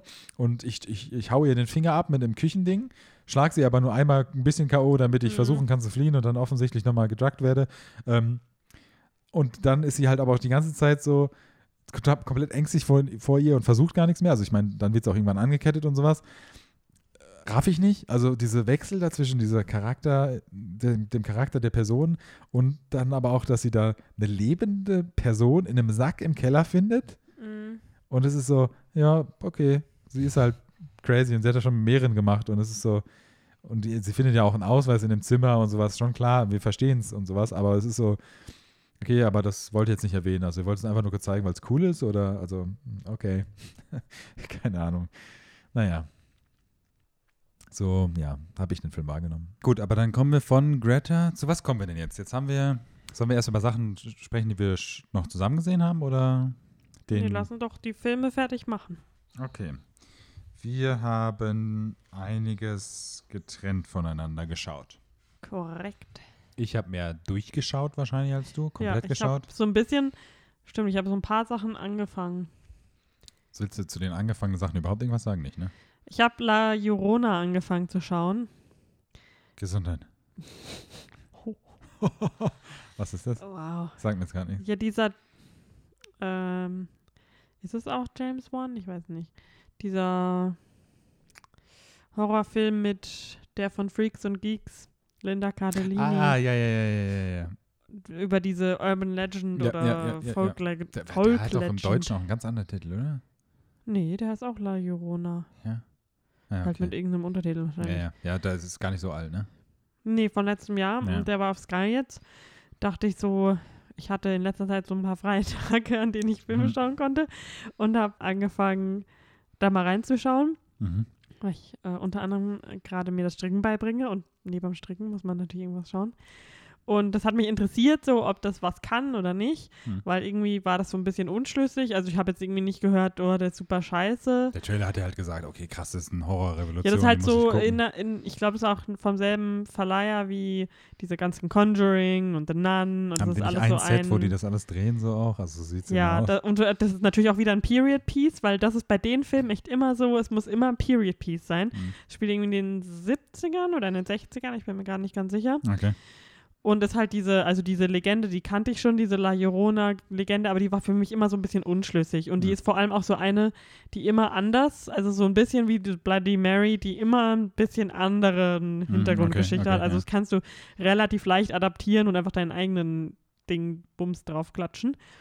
Und, äh, aber das war so langweilig. Es ist halt, die, die Legende ist halt über diese La Llorona, ist eine Frau, die in irgendwelchen Umständen ihre Kinder getötet hat, ihre Kinder ertränkt hat und dann als äh, dadurch doch verflucht wurde, quasi ewig die Erde zu äh, wandeln, durch die Erde, über die Erde zu wandeln und andere Kinder zu suchen und die zu töten. Klassiker. Und das ist eine, ich glaube, eine südamerikanische, also auf jeden Fall spanischsprachige Volklegende. Mhm. Und ich kannte die aus, zum Beispiel aus, äh, bei Supernatural hatten sie auch eine Folge La Llorona-mäßig gemacht. Mhm. Wobei, nee, da hieß es die Frauen das. Ich weiß nicht mehr. Jedenfalls war es halt genau das. Also Linda Cardellini hat zwei Kinder. Uh, ups. Was? Zwei Kinder? Und äh, sie ist natürlich auch Caseworkerin, so als, also sie arbeitet beim Jugendamt Mhm. und äh, dann eine Freundin von ihr oder eine, eine bei, bei der sie, äh, für die sie zuständig ist, die auch zwei Söhne hat, die werden dann getötet und bla bla bla bla bla, so fängt es an. Oh je. Und das war halt echt die ganze, so, ein- so ein Jumpscare-Fest einfach nur. Und da hatte ich dann irgendwann keine Lust mehr. Dachte, ich kann meine Zeit besser nutzen. Dann habe ich ein bisschen in Ass reingeschaut, Mhm. weil ja in ganz Deutschland, äh, nicht in ganz Deutschland, aber äh, Karneval, Fasching, Fasnet, Fasnacht passiert ist. Mhm. Und ich ein wunderschönes Ass-Kostüm hatte, was konstant verwechselt wurde mit Haus des Geldes. Äh, d- ja, weil ich wir ah, wirklich ja. auch viele Leute als Haus des Geldes unterwegs waren. Klar. hm. Aber ich hatte einen wunderschönen Handschuh und eine ähm, Pappmaché-Schere. Mhm. Naja, jedenfalls äh, dachte ich, ach, schaue ich nochmal rein, um mich einzustimmen. Und ich habe es auch fast, äh, fast fertig geschaut. Mhm. Äh, das war wirklich aus Zeitgründen, dass ich es nicht fertig geschaut habe. Aber ich habe ihn ja auch schon mehrmals gesehen. Mhm. Habe mich wieder gefreut an Jordan Peels äh, Enthusiasmus Mhm. und mh, Talent. Genau, das waren so Dinge, die ich angefangen habe. Äh, zu dem anderen kommen wir gleich noch. Mhm. Was ich ganz geschaut habe, war, was ich, ich hatte es nämlich so im Kino gesehen. Ich bin ja schon ein, ein ich fröne ja auch mal ganz gerne dem Trash-Horror Mhm. und lasse mich drauf ein, besonders im Kino. Da kann man das halt dann einfach auch Fantasy besser. Island. Richtig. Äh, deswegen, also im Kino wäre es mir vielleicht mit, wobei La Llorona war halt auch einfach nicht Trash, das war halt einfach nur langweilig. Ja. Aber jedenfalls äh, Polaroid habe ich geschaut, jetzt wo auch auf äh, Sky, nee, Ich- er ist jetzt sogar auf Amazon, glaube ich, Keine haben wir den geschaut. Wir haben ihn äh, gestreamt, ich glaube, der ist auf Amazon Prime gerade. Und ist halt so ein Teenie-Horror-Dings. Über, das hätte dir gefallen, weil ich glaube, es ist super inakkurat gewesen. Ich, das habe ich auch schon im Wissenswerten in IMDb gelesen. Es geht um so eine verfluchte Polaroid-Kamera, Mhm. die halt natürlich so alt und vintage ist und das lieben die Kids heutzutage, heutzutage ja, weil Instagram. Mhm. Und äh, die Kamera hat einen Blitz und das Modell, was sie benutzen, was sie auch benennen, als weil das, das quirky Not Like Other Girls Main Girl arbeitet natürlich in einem Antiquariat Mhm. und sie ist so, oh mein Gott, das ist ja die äh, Kamera, die so und so benutzt hat. Und dann schaut ihr äh, cute, hunky äh, Mitarbeiter sie so an, so, what? Und sagt sie so, Nerd. ähm, das sind Fotografen, hallo, I'm not like the other girls. Mhm. Ja, jedenfalls äh, hat dieses Modell eigentlich gar keinen Blitz. Und das ist aber halt so ein Main-Element von dem Film, dass man immer dieses Ladegeräusch hört, wenn sie die Fo Kamera aufmacht, dass der Blitz lädt, was aber halt eigentlich diese Kamera gar nicht kann. Woher weißt du, dass es nicht kann? Also- Das habe ich im Wissenswerten gelesen. Also sie benennen halt das ach Modell so, ach so, und jetzt verstehe ich. Okay, äh, ja. also mhm. sagen, ja, ja. was das genau für eine Kamera ist. Also kann man es nachschauen, ob sie den Blitz hat oder nicht. Und sie hat keinen. Mhm. Äh, fotografiert dabei mal mit Blitz und auch mit diesem creepy dieses Geräusch kommt dann Wozu sollte man sich auch so viel Mühe machen, ein Modell rauszusuchen, Ja. was einen Blitz hat? Ja, egal, okay. Weil es auch wirklich ja alle äh, Teenies im Publikum interessiert hat, was für ein Modell das ist. Äh, ja, gut, wenn sie einen Lizenzvertrag haben, mit wem auch immer diese Kamera rausgebracht hat oder so, kann ja gut sein. Aber Ja. egal, ja. Ähm, mhm. naja, ist halt, also sie auch, es ist Limited Edition und es gab nur so und so viele. ja, ja, klar. Äh, sie haben das Glück, dass eine von Riverdale, die mit den roten Haaren, die Madeline Patch mitspielt, allerdings nur in der ersten Szene und dann natürlich abgemuckst wird, weil das ist so ein klassischer, so Teenie, so richtig Scream-mäßig war Mhm. das so, die erste Szene. Ich habe auch immer noch nicht ganz verstanden, wie die erste Szene mit dem Rest zu tun hat, weil da ist halt Madeline Patch mit, irgend, mit einer Freundin, Mhm. die diese Kamera irgendwie haben und Madeleine Petsch äh, Mutter ist auch gestorben und Aber, aber was ist denn das Gimmick? Also, wenn Also du ein die- Foto die- machst wenn du ein von einer Foto machst, Person, die genau. stirbt dann oder was? ähm, dann ist es fast wie so ein Final Destination. Da ist da so ein Schatten, wie als Mhm. würde ein Mensch einen Schatten werfen im Ja. Hintergrund. Und äh, der steht dann hinter der Person, die als erstes stirbt. Mhm. Also wenn es ein Gruppenfoto ist, steht es da auf einer Stelle und dann stirbt die Person. und dann wandert der Schatten auf dem Und dann Foto wandert halt. der Schatten, genau. Und ähm, Mhm. wenn das fertige Foto quasi fertig abgemurkst ist, dann wandert es zum nächsten Foto. Also, so, okay. aber die Reihenfolge ist immer so, das letzte Foto, was gemacht wurde, ist der erste, der stirbt. Also du das, kann, das kannst es letzte Foto, theoretisch. was gemacht wurde, das ja, ja, genau. Du erste. könntest es theoretisch herauszögern, indem du immer wieder Fotos machst, fällt mir gerade ein. Aber, also, ja, aber Und du kannst die Fotos nicht zerstören, weil das ist auch die, Szene- die Szene ist, glaube ich, auch im Trailer. Wenn du das zum Beispiel anzündest, dann verbrennen die Leute, die in dem Foto ist. Also die fangen einfach Feuer dann. Hm. Was ist deine Frage? kannst du einen neuen Film einlegen, nach New York fahren und einfach tausende Leute fotografieren? Oder? Also, also wird darüber gesprochen, einen neuen Film einzulegen? Nö. Ah, okay. Und meine wichtigste Frage. Mhm. Kommt in dem Film an irgendeiner Stelle der Song von Outcasts vor, Shake It Like a Polaroid Nee, Picture? leider nicht. Was? Missed Opportunity. Aber der ganze Film ist auch so ein klassischer, so mit so einem Instagram-Filter gefilmt. Also alles ist so ein bisschen so moody und dunkel Ah. und oversaturated. Und ähm, im Endeffekt ist da natürlich auch so krasser, da, die, da ist irgendwie der Geist von einem alten Fotografielehrer drin, dessen Tochter gemobbt wurde. Und dann kommt eigentlich raus, sie wurde gar nicht gemobbt, sondern der Vater war abusive und it's a whole thing. So ein Chucky Polaroid-Film quasi. Ja, so ziemlich. Hm. Es ist jedenfalls super und das ist halt super PG. Also die Leute sterben immer offscreen. Hm, Nice. Also es ist mega langweilig auch noch anzuschauen. Und im Endeffekt, rate mal, wie sie, wie sie diese Schattengestalt besiegen. Rate mal, in einem Film über einen Fotoapparat, der, wenn man Fotos von jemandem macht, die Leute quasi killt. Rate mal, wie mich ich hab's, ich wie immer komplett oblivious, aber äh, die Person, mit der ich geschaut habe, hat es gleich rausgefunden. Also ich fühle mich jetzt ein bisschen dumm, wenn ich jetzt nicht auf die Lösung komme das, und ich habe jetzt irgendwie nicht eine Lösung. Aber haben sie ein Spiegelbild gemacht? Oder? Nein, ein Foto von der Schattenperson gemacht. Weil Ja. irgendwann kommt halt dieser Schatten. Ach so, der auf. kommt dann auch. Ja, immer wenn so, jemand ja, stirbt, okay, kommt der Schatten quasi und ist so, hallo, ich bin der Schatten und ich bringe dich jetzt um. Ja, ja okay. und ja, äh, dann Geil, äh, im ja. Showdown machen sie natürlich ein Foto von ihm. Hm. Und aus irgendeinem Grund, genau, weil Fotos dürfen ja nicht heiß, es, heiß und Dampf ist irgendwie schlecht bei Fotoentwicklung oder so, hab ich, haben sie behauptet. Mhm. Und deswegen kann das Schattending auch. Da sitzt nämlich ein Mädchen, setzt sich dann, die sind in der Schule Mhm. beim Showdown, setzt sich in die, in die Sammeldusche, Mhm. macht alle Dinger an und dass sie so im Dampfbad quasi sitzt und dann kann der Schattenmann nicht da rein. Steht dann so davor so. Ja, Oh, wow, diese okay. Szene gibt es in diesem Film. Ah, okay. Genau, also diesen Film habe ich geschaut. Wenn ihr äh, Lust habt, euch ein bisschen zu amüsieren und nicht zu viel Brainpower aufwenden wollt, Hm. schaut euch Polaroid an. Mhm. Das war's von mir. Systemsprenger hast du noch angefangen. ne? Ja, ich bin immer noch nicht fertig geworden. Shame on me. Ich habe ähm, in Vorbereitung, ich fühle mich nicht schlecht das, deswegen, ähm, habe ohne dich ähm, Upgrade geschaut, den ich, ich würde ja gerne sagen, ersten Film von Lee Whannell, also von äh, Invisible Man. Ähm, aber er hat ja davor den dritten Insidious, zweiten, dritten Mhm. Insidious gemacht, keine Ahnung. Ähm, und das ist ein sehr interessanter Film, der ist quasi ja so ein Sci-Fi-Crime-Action-Film irgendwie. So ein 100 Minüter, also extrem cool. Ähm, Sagst du das gerade ironisch oder? nö, so ein, so ein knackiger Film halt irgendwie. Mhm. 90 Minuten hätte ich jetzt lieber sagen können, aber es ist halt ein 100 Minuten, deswegen. Ähm, recht unbekannter Cast, also ich glaube, der Hauptdarsteller, der sp spielt irgendwie bei äh, Prometheus mit oder so, aber Nee, der, der, und der hat bei, ist es nicht der von The Invitation auf Netflix? Der was sieht nämlich extrem aus wie äh, Tom Hardy. Ja, ja, das stimmt. Und der hat bei The Invitation mitgespielt. Ja, stimmt, aber was ist denn das Hauptrolle. nochmal? Das ist so ein Horrorfilm auf, Netflix. auf Netflix, genau. Ich weiß nicht, ob es eine Netflix-Produktion ist, der mal so ein bisschen Hype hatte, dass er ganz gut ist. Ich fand ihn nicht so geil, aber Hm. äh, daher kannte ich ihn jetzt. Oh, und bei Devil hat er mitgespielt. Ja. Und jedenfalls ähm, geht es da halt um so eine, also eine Zukunftsvision, äh, wie nennt man das, Dystopie? Also wohl eine Mhm. Dystopie ist es nicht, aber es ist so ein bisschen, die Welt ist irgendwie auch so ein bisschen divided in extrem reich, extrem arm und Ist halt auch eine so eine Technologie.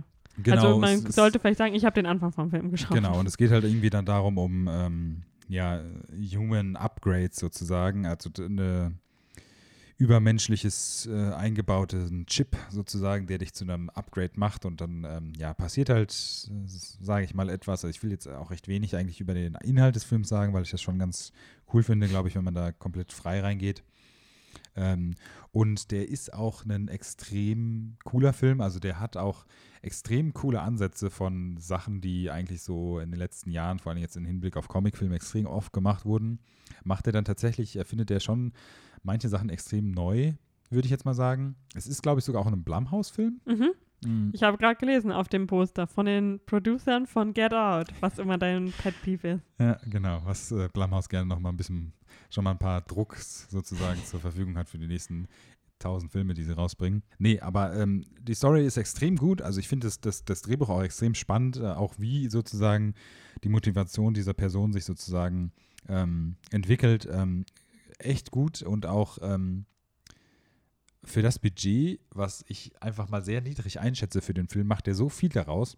Ich finde die Kameraarbeit in dem Film auch extrem gut und auch das ganze Setdesign, also wie diese ganzen Sachen aussehen und sowas, die eigentlich so ähm, diese klassische Mischung aus ähm, einfach einem normalen Set haben, also ich sag mal jetzt einem normal aussehenden Set bis hin zu so einem Zukunftsvibe, ähm, finde ich extrem gut und auch wie sie dann diese indirekt arm-reich-Situation irgendwie darstellen und sowas, ähm, macht extrem Spaß und er zeigt auch so im, im Nach, im, im Neben, äh, Neben, wie sagt man denn, nebenbei ähm, ganz viele interessante Sachen. Also du siehst dann zum Beispiel in einer Szene, da, soweit wirst du noch nicht gewesen sein, aber ähm, einfach diesen technologischen Fortschritt, dass dann zum Beispiel mehr oder weniger unerklärt dann Leute sozusagen in der Virtual Reality leben. Also es wird Ready ein, Player One? es wird ein Hacker sozusagen. In der Oasis? Genau, so, ja, sozusagen im Prinzip, aber halt auf eine traurige Art. Äh, sind die auch so entstellt wie das Mädchen von Ready Player One? Quasi, ja. Ähm, und ja, hat auch ein extrem gutes Ende. Ähm, ja, also kann ich auf jeden Fall sehr empfehlen. Und ich finde, das äh, hat man auch Invisible Man angeschaut, so ein paar Ansätze, die in dem Film äh, hatte, auch von der Story her und sowas, da hat man schon ein paar Parallelen gesehen, meiner Meinung nach. Ich weiß gar nicht, wer Kamera gemacht hat bei Invisible Man. Ob das Roger Deakins. dauert. Aber es wird jetzt nicht derselbe gewesen sein, aber auch, äh, ich weiß nicht, das Poster von Upgrade hast du ja auch Mhm. gesehen und auch wie das dann im Film, also weil das ist eine Szene aus dem Film quasi, mehr oder weniger, vom, also vom Set-Ding, sage ich mal. Und wie das dann äh, auch eingebaut wird und sowas. Ja, ist derselbe Kameramann tatsächlich. Also Invisible Man und Upgrade hat er sozusagen mitgenommen. Ähm, ja, war extrem cool. Ich finde es Also, ganz äh, lustig, auf dem Poster steht ja Not Man, Not Machine, More. mhm. Und auf Französisch steht da Ni homme, ni machine, bien plus. Bien plus. ähm, ja, genau. Ähm, den habe ich gesehen und ich. Äh, ich möchte vielleicht auch noch was zu Upgrade sagen. Es gibt ja schließlich auch einen Grund, warum ich den nicht fertig geschaut habe. ach so, okay. Entschuldigung.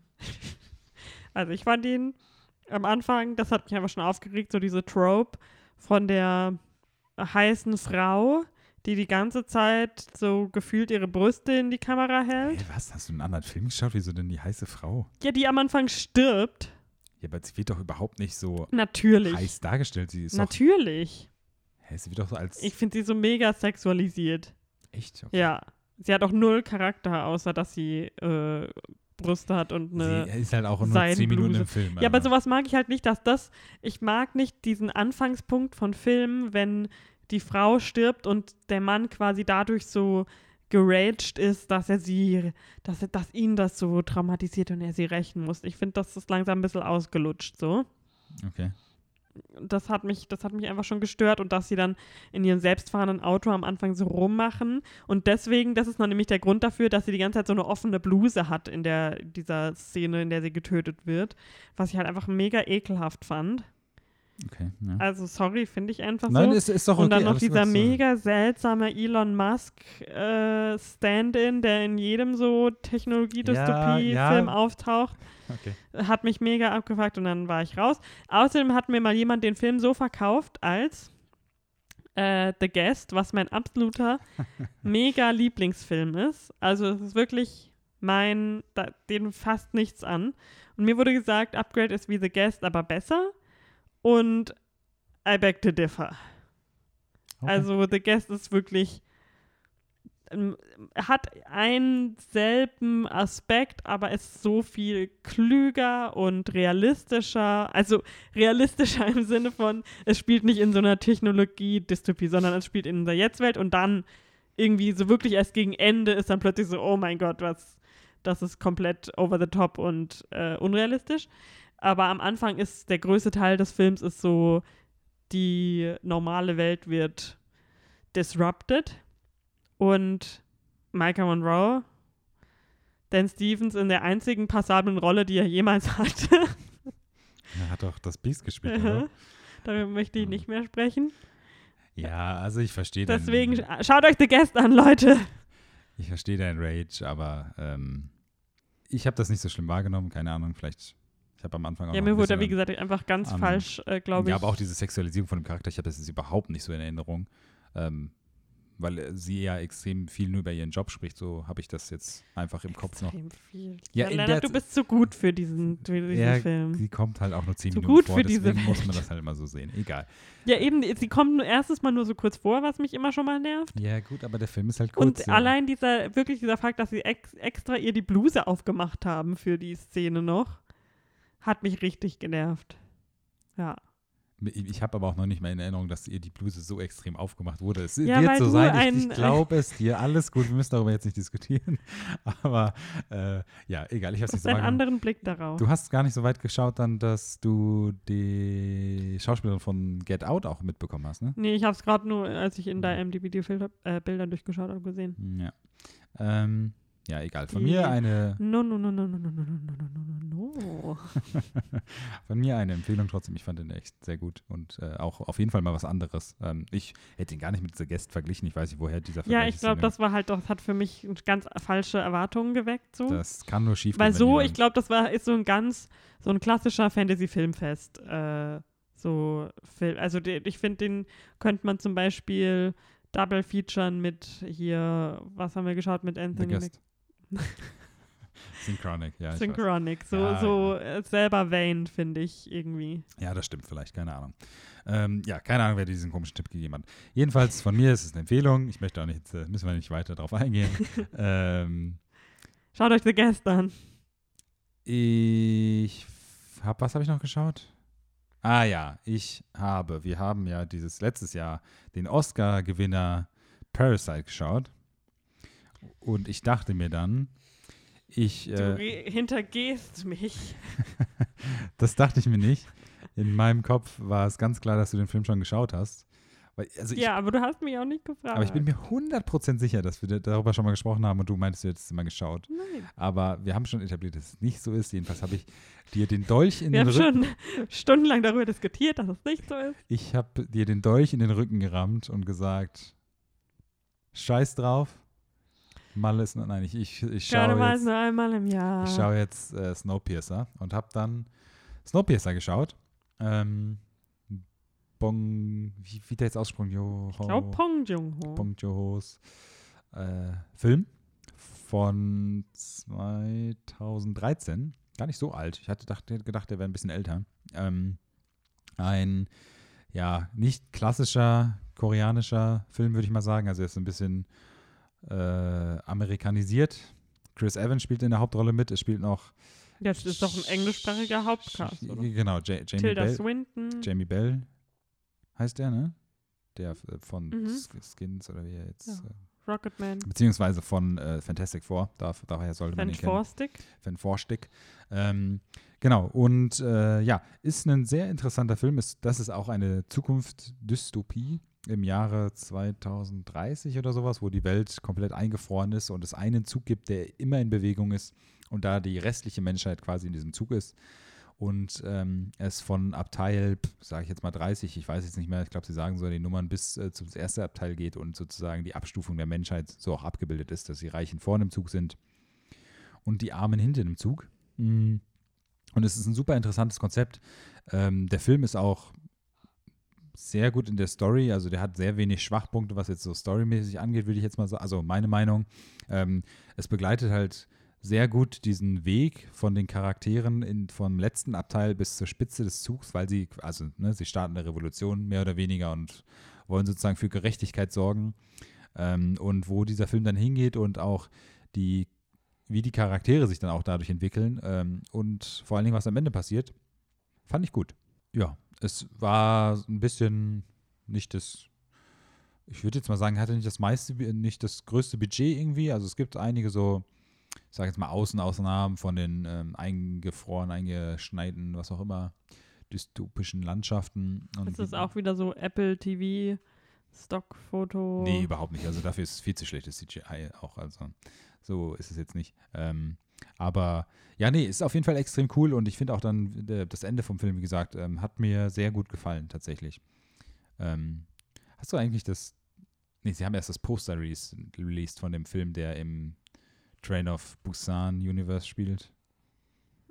Sag mir jetzt ehrlich gesagt gar nichts. Ich habe den Titel auch vergessen. Ähm, ja, jedenfalls kommt da noch ein Film nächst, dieses Jahr, nächstes Jahr, keine Ahnung. Ähm, ja, äh, also fand ich äh, cool, hat mir Spaß gemacht. Aha, ich sag dazu jetzt gar nichts. Ne? Sagt dazu jetzt gar nichts. Ähm, ja, genau. Ähm, ich glaube, das war es an Filmen, die wir geschaut haben, gell? Mhm. Ansonsten, ach, wir haben viel geschaut, ne? Ich habe dann noch, ich habe den Dolch sozusagen schon noch in den Rücken gerammt. Ja. Hab dann, dadurch, dass ich es auf Letterbox versetzt voneinander gelockt habe, mhm. auch, obwohl ich am selben Abend beide Filme geschaut mhm. habe, ohne dich, äh, sozusagen den Dolch noch so ein bisschen hin und her bewegt. Mhm. Und dann habe ich noch mal so ein bisschen so den Dolch so ein bisschen gedreht, weil ich so die ersten anderthalb Folgen von Tja, I'm kannst du noch nicht mal den Namen. I'm not okay with this äh, geschaut habe. Ja, Lennart ähm, ist wirklich auf ganz dünnem Eis unterwegs ja. gerade. Weil man muss auch sagen, da spielen ja wirklich die beiden Lieblingsschauspieler von It von mir mit. Der eine war doch fast gar nicht in It drin. Ja, aber den mochte ich. Okay. Ähm, jedenfalls habe ich auch was ohne dich geschaut auf Netflix. Oh, okay. Äh, Riverdale, verdammt! und was, was du bestimmt super gerne schauen wolltest. Aha. Aber das neue Netflix-Phänomen, Ach so, ja, Love stimmt. is Blind. Ach stimmt, das ist auch so So eine neue ähm, Reality-Dating-Show, äh, wo die Prämisse quasi ist, dass man, dass diese Teilnehmer zuerst äh, miteinander reden, ohne sich zu sehen, aber dann nur weiterkommen in der Sendung und auch nur mit der Person weiterkommen können, mit der, in der sie sich hoffentlich so verliebt haben, indem sie einen Heiratsantrag machen. Und dann geht das Ganze weiter ja, auf Dream Vacation quasi nach Mexiko und dann ein bisschen. Aber dann sehen sie sich dann. Genau, also ah, dann sehen okay, sie sich ja. nach dem Heiratsantrag und dann fahren sie zusammen in Urlaub. Dann müssen sie eine Weile zusammen in einem Apartment leben und zeigen sich so gegenseitig, wo sie wohnen. Und dann treffen sie die Familie und dann ist die Hochzeit und dann können sie halt nochmal entscheiden, ob sie am Altar sagen ja oder nein. Und, und wie viel ist, ist, ist, das alles schon draußen? Du hast alles schon gesehen? Ja, die Hochzeiten so? sind schon ah, rum. Okay. Also es, man kann sich schon komplett anschauen. Diese mhm. Woche äh, kommt noch eine Reunion-Folge anscheinend und das wird bestimmt sehr steamy. Mhm.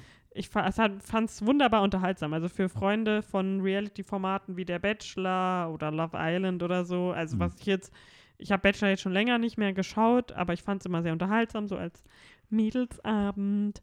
Äh, und so habe wow. ich halt auch Love is Blind äh, war jetzt sehr, ich fand es super unterhaltsam, einfach so. Äh, ich habe es auf einer Zugfahrt zum Beispiel den größten Teil im Endeffekt geschaut mhm. und dafür war es wirklich super. Oder auch so ein bisschen, äh, es spielt alles in Atlanta und dann habe ich mich gefragt, Queer Eye hat glaube ich auch in Atlanta gespielt. Ich frage mich, ob da irgendwie Netflix so Spaces hat in denen sie äh, das alles drehen.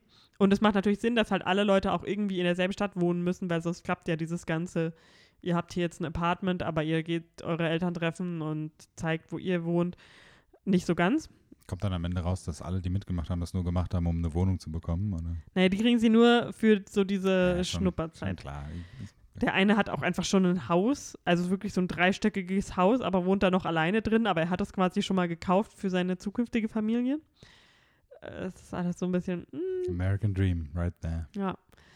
Äh, ich fände es super interessant. Ich glaube, es ist zum Großteil auch ein bisschen scripted Reality. Ich Wa- weiß. Was? Schockiert. Aber gut. Also sie haben wirklich so die, die Stereotypen dabei, aber er ist sehr unterhaltsam. Und es ist wirklich sehr spannend dann am Ende an der, bei der Hochzeit. Wer sagt ja, wer sagt nein und wieso. Und deswegen bin ich auch sehr gespannt auf die Reunion. Okay. Und da finden wir dann raus, is love truly blind? Yes. Ich, ich dachte, jetzt machen wir aus und dann war es das so. mhm. Okay. Ist sehr interessant. Äh, klingt auf jeden Fall nicht so, Ah. aber für mich, aber. Ja, aber ich finde das schon. Nein, ich, ich, ich es, es, es, es freut mich ja, dass es äh, fesselndes Reality. Und vor allem, das wurde irgendwie vor anderthalb Jahren gedreht. Also schon echt lange her. Hm. Das finde ich sehr lustig. Ja, gut, ich meine, Netflix-Release-Plan, da musst du auch erstmal reinkommen, ne? Also da Mhm. wird ja viel verschoben, damit da auch nochmal kurzfristig was reingedrückt wird. Und um nochmal eine Brücke zu unserer letzten Folge zu machen, wenn ihr das nicht gehört habt, hört euch unseren Easy und Aussie Mhm. An. Perfektes Beispiel, wie im Moment Netflix für Izzy und Ozzy in Anführungsstrichen Werbung noch macht. Einfach so, okay, das Geld, was sie in die Produktion geschmissen haben, sollte nicht umsonst Ich gewesen habe auch sein. manchmal das Gefühl, die steuern das echt so aus, dass, wenn wir wo vorbeilaufen, dass es ausgespielt wird. Nee, das ist auch so. Also, Ja. das weiß ich auch. Ähm, wir sind halt die einzigen Mannheimer Ja, in, die einzigen dabei. in, in München. da, da wird es halt uns ausgespielt, das ist klar. Ja, äh, nee, aber es gibt voll viele Heidelberger hier. Ich bin ja Heidelberger. Ja, aber wie oft ich das schon überhört habe hier in München, dass Leute über Heidelberg reden, ist wirklich, die finden sich hier, ne? Ja, ich bin Heidelberger. Das ist, du musst halt München deine reiche Stadt Heidelberg finden, wo von, du, wo du von weit- Bayern. Genau, egal. Jedenfalls, ähm, also was da für schlechter Sch- Werbungs-Content-Zeug Ja. da gemacht wird, ist echt traurig. Die Ich Kids auch- stehen auf GIFs gerade. Ich habe auch, genau, lass die mal lupen und einen lustigen Spruch drüber schreiben. Ich äh, habe auch noch, äh, als ich äh, da das, äh, das Posting für unser Instagram gemacht habe, folgt uns auf Instagram, äh, und das Post rausgesucht habe ich dann irgendwo auf YouTube auch noch mal irgendwann dann so ein Interview geschaut von den beiden Darstellern, weil ich erst dachte, okay, ich, ich bin ja auch immer, ich fühle mich dann so ein bisschen schlecht, wenn ich zu schlecht über sowas spreche oder sowas und es tut mir auch leid für die Schauspieler, aber jetzt fühle ich mich, jetzt werde ich mich im Nachhinein noch schlechter fühlen, weil ich das so sage, aber ich fand, die waren auch echt überhaupt nicht sympathisch und auch echt über null, äh, äh, wie sagt man, Chemie zwischen denen, auch in den Interviews und so, das war so, uff, ja, keine Ahnung. Ähm, immer noch eine sehr große Empfehlung von uns, wie ihr hören könnt. Genau, Fahrt nach Mannheim. genau, noch eine größere Empfehlung, ja. Was, haben wir, haben wir sonst noch irgendwas geschaut? Lieb. Veep. Wolltest du über Veep jetzt schon sprechen? Ja, also ich habe da jetzt nicht mehr viel drüber nachzudenken. Okay. Wir haben Veep fertig geschaut. Mhm. Sechs? Sieben Staffeln. Sieben Staffeln. Sechs davon auf Sky. Eine zu kaufen auf Amazon. Mhm. Ähm, wie hat dir das denn gefallen? Also ich fand äh, Wieb eine extrem lustige und gut gemachte Serie, bis auf die letzte Staffel. Die letzte Staffel hat schon ziemlich, Ja. äh, ja, es ist da ziemlich Karren reingefahren. Äh, aber wie- Staffel 1 bis 6 ist auf jeden Fall die Zeit wert und äh, das ist natürlich immer so, ich finde, eine Serie, die darauf ausgerichtet ist, so auf Politik und auf Wahl Mhm. ähm, Durchläufe quasi, hat natürlich schon so ein Ablaufdatum, weil das kannst du erstes Mal nur so oft machen. Ja, ja, ja. Das macht nur so oft Sinn und dann musst du es halt auch immer wieder anders machen. Aber der Charakter von Selina Myers, Mhm. äh, den Julie, Julie Louis Dreyfus heißt sie, die, oder? ja, ja, ja. Mhm. äh, die Hauptdarstellerin. Ist schon super lustig. Ist halt so ein bisschen mm, Michael Spot, Michael Spot, Michael Scott in gemein und weiblich Mhm. und halt in der politischen Variante, nicht so in der lame Paper Business. Mhm. Und funktioniert einfach. Ich, ich, ja, also ich fand es einfach lustig, ein guter Cast, äh, so in den, wie gesagt, in Staffel 1 bis 6. Für sechs Staffeln ist schon beeindruckend, finde ich, dass es so lange äh, Mhm. sich ziehen konnte, ohne schlecht zu werden. Ja. Und es gibt ja einen Grund, warum wir dann auch noch die siebte gekauft haben, weil wir einfach wissen wollten, wie es abgeschlossen wird. Mhm. Aber wie gesagt, erste bis sechs, äh, sechs reicht auch, aber es war bis zur sechsten so gut, dass wir halt so viel. Ja, ich fand die sechste Staffel schon ein bisschen schwächer auf jeden Fall. Ich hatte, also ich fand auch das Ende von der sechsten Staffel hatte ich auch erst irgendwie gedacht, äh, war es jetzt vorbei, weil ich ja Mhm. nur gesehen habe die ganze Zeit. Ich habe ja nicht, du guckst ja dann immer schon mal auf IMDb schon mal so ein bisschen voraus. Und ich hatte dann auch, dachte auch irgendwie schon, ob das jetzt schon wirklich die letzte Staffel sein kann oder ob es wirklich andere Staffeln sind, die es gar nicht hat und so. Und ähm, war dann schon so ein bisschen verwirrt, aber äh, war auch froh, dass das nicht das Ende ist. Also es ist jetzt nicht so, dass sie äh, irgendwie das gemacht haben und es hätte das Ende sein können. Also sie hatten auf jeden Fall noch die nächste Staffel in Planung gehabt. Ähm, ich weiß nicht, ob sie gegreenlightet hatten, aber es ist auch so, was mich so stark gewundert hat, ist, dass die letzte Staffel eine der bestbewertetsten Staffeln von Veep ist. Okay. Und die letzte Folge eine der, ich glaube sogar die bestbewerteste Folge. Ich meine, was bei Serien öfter mal vorkommt, da schlägt es ja in die eine oder andere Richtung. Ja, ich fand es auch nicht Also so der gut. Anfang der Staffel war noch vollkommen. Ja, war besser als die Staffel davor, de- vom Anfang her, Ja. fand ich. Aber ähm, also ich fand leider auch, dass es so ein bisschen nachgelassen hat gegen Ende. Also es war extrem gut geschrieben, also die Witze und sowas, also es ist ja auch eine Comedy-Serie, auch die Witze und sowas. Weil einer meiner Lieblingscharaktere der ganzen Serie, die Hm. auch immer wieder auftaucht, ist diese Anwältin, die kommt und die, die halt wirklich nie was Definitives sagt. Also Ja, sie ja. sagt alle Sachen immer so, dass es komplett offen ist. Und ich finde es so witzig, weil man solche Leute immer schon mal irgendwo getroffen hat Ja. und die das einfach so gut geschrieben haben.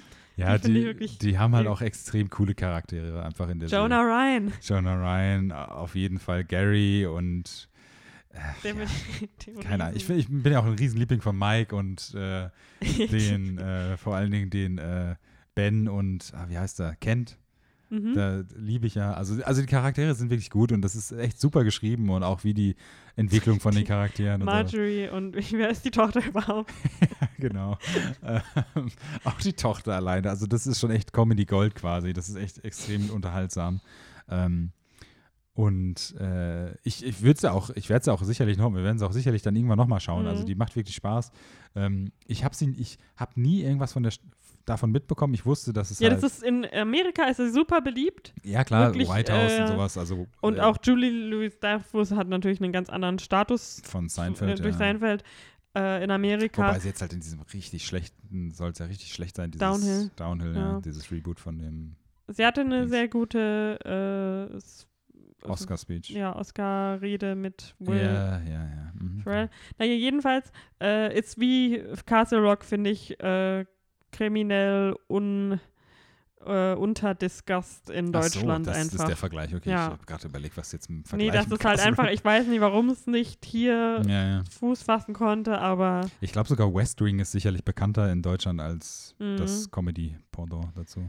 Ja, weil es ist wirklich, und gerade jetzt zu diesen Zeiten, in denen die meisten Leute sich ja doch ein bisschen mehr auch für US-Politik interessieren, Ja. ist es einfach super äh, interessant auch.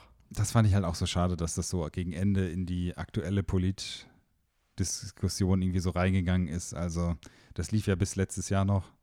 Das ist ja erst letztes Jahr vorbei gewesen. Also, das Ja. war schon, oh, es war ein bisschen too much, wie sie da reingespielt haben, sage ich mal. Also, es passt natürlich in den Zeitgeist und sowas, aber das fand ich auch ein bisschen schade. Es hat so für den einen oder anderen Witz gesorgt mit Anti-Vaccinate Your Children Mhm. und sowas, aber ähm, ja, ein bisschen, ja, schade, einfach das Ende. Ja. Ähm, aber insgesamt schon echt eine extrem gute Serie auf jeden Fall.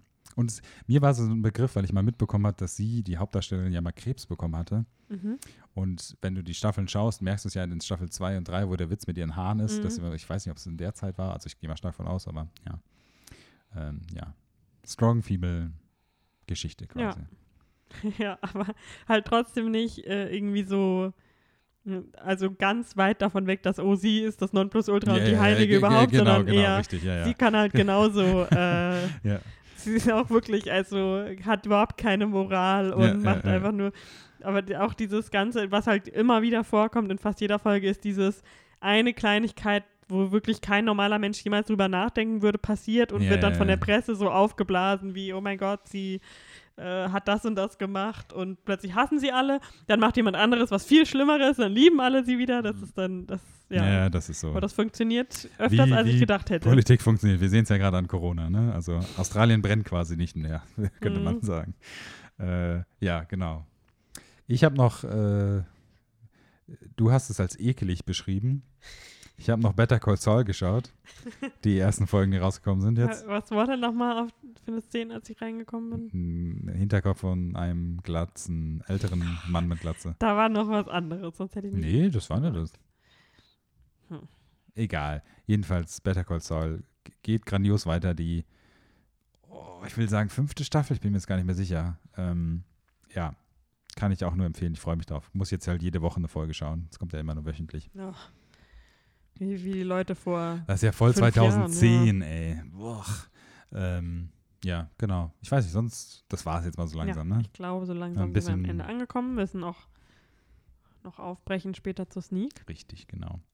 Denn äh, der Februar äh, hat- ist fertig, wir- der März steht vor der Tür, der ist schon angefangen. Ja. wir, wir haben ja schon März. Ähm, und äh, viele Filme sind zu schauen. Mhm. Eher in die Arthouse-Richtung dieses, diesen Monat, würde ich mal sagen. Mit Emma, auf den wir uns sehr freuen, und Waves, der endlich mal Endlich, hier ja. rauskommt. Dann noch äh, Gene Seberg mit unserem Girl Mhm. Kristen.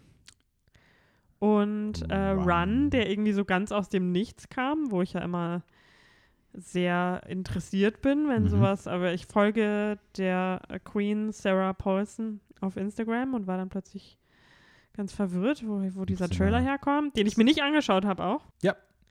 Genau, sonst ähm, war's das. Viele Filme sind zu schauen. Schaut all die Filme selber. Mhm. Ähm, hoffe, sie gefallen euch genauso gut, aber bildet euch eure eigene Meinung. Schreibt uns gerne auf Instagram. Wir ähm, versuchen euch da semi ähm, regelmäßig mit Content zu versorgen. Mhm. Unsere Highlights vom März könnt ihr da verfolgen, Richtig. was es noch alles gibt. Ähm, genau. Und dann würde ich sagen, hören wir uns demnächst. Und mischt euer Popcorn. Mischt euer Popcorn, genau. Bis dann. Bis dann. Ciao.